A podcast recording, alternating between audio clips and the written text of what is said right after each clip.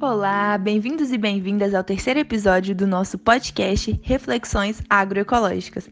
Eu sou a Jordânia, aluna do curso de nutrição da UFJF, e hoje a gente vai conversar um pouquinho sobre agroecologia e agricultura orgânica.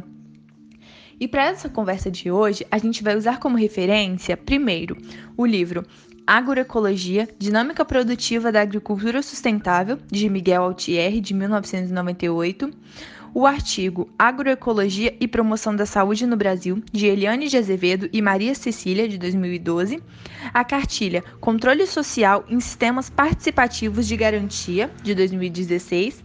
Vamos usar também o filme Agricultura Tamanho Família 2014, do canal Caliban 1 Cinema e Conteúdo, e também o vídeo Três mitos que você sempre ouviu sobre agroecologia, mas ninguém teve coragem de negar, de 2012, do canal Campanha Cresca. É, e por fim, a gente vai usar a cartilha Semente Crioula, Cuidar, Multiplicar e Partilhar, de 2019. E vale lembrar que tanto o filme como o vídeo estão disponíveis no YouTube. É, a gente terminou o último episódio se perguntando se os produtos vindos da agricultura convencional, que eram os que utilizavam agrotóxicos e fertilizantes, eram a única forma de produção de alimentos. Mas, claro, como já era de se esperar, a resposta é não. Embora é, seja a forma mais conhecida e consumida, cada dia mais a agricultura orgânica vem ganhando espaço no mercado. E assim, não é possível a gente falar de agricultura orgânica sem falar de agroecologia. O que, que é agroecologia? Nada mais é que a união entre princípios agronômicos, ecológicos e socioeconômicos, que utilizam o agroecossistema como ferramenta de análise. Ela busca usar sempre técnicas anteriores à Revolução Verde, tornando assim é, uma agricultura sustentável. Vendo assim, a gente acha que é simples, né? Mas algumas dúvidas geralmente vêm na nossa cabeça. Principalmente, como que as pragas dessas lavouras é, vão ser controladas? E como que o solo vai ser fértil se não usa nem agrotóxicos nem fertilizantes? Na agricultura convencional, o uso de fertilizantes sintéticos é necessário porque o solo é pobre em nutrientes. Porque, como no caso das monoculturas, só existe uma espécie de planta, ou poucas espécies, né? Já na agroecologia, a fertilidade do solo é mantida pelo equilíbrio das coisas que estão inseridas nele, como as plantas, nutrientes e a luz. Assim, ele se torna fértil e saudável, quando todas essas coisas estão em equilíbrio e harmonia. Quando esse ambiente sai da harmonia, é aí que surgem as pragas. E nesse caso, o agricultor pode ter de utilizar medidas mais drásticas, como inseticidas botânicos e fertilizantes alternativos.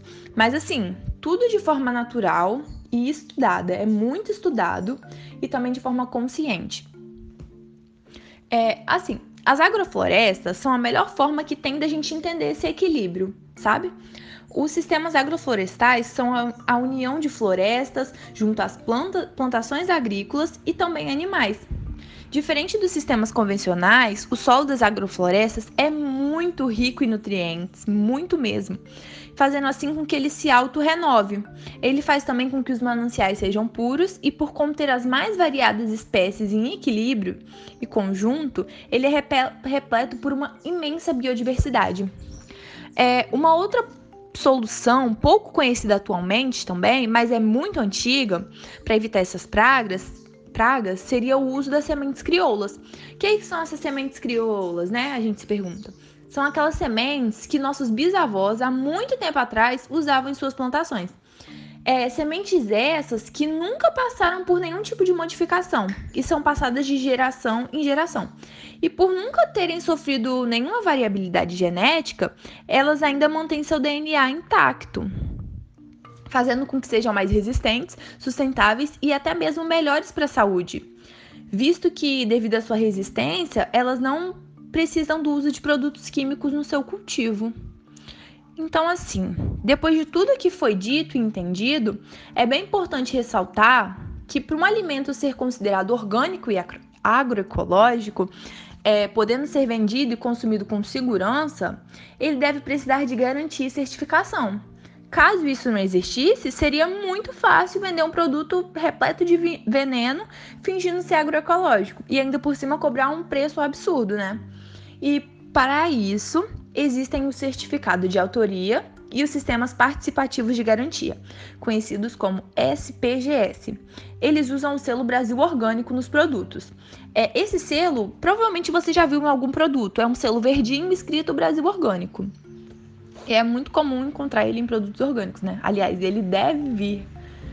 E por último, também tem a Organização de Controle Social, OCD que ela é própria para os comerciantes que vendem seus produtos diretamente, como por exemplo feirantes. Eles vão, produzem seus produtos orgânicos, vão na feira e vendem diretamente para o consumidor, né? E assim, cada dia mais os brasileiros estão preferindo os produtos orgânicos e agroecológicos, porque hoje já se fala bastante do assunto e dos benefícios desses alimentos.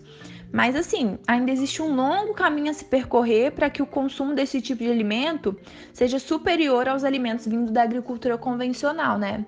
E isso assim, é uma coisa que a gente tem que lutar para acontecer.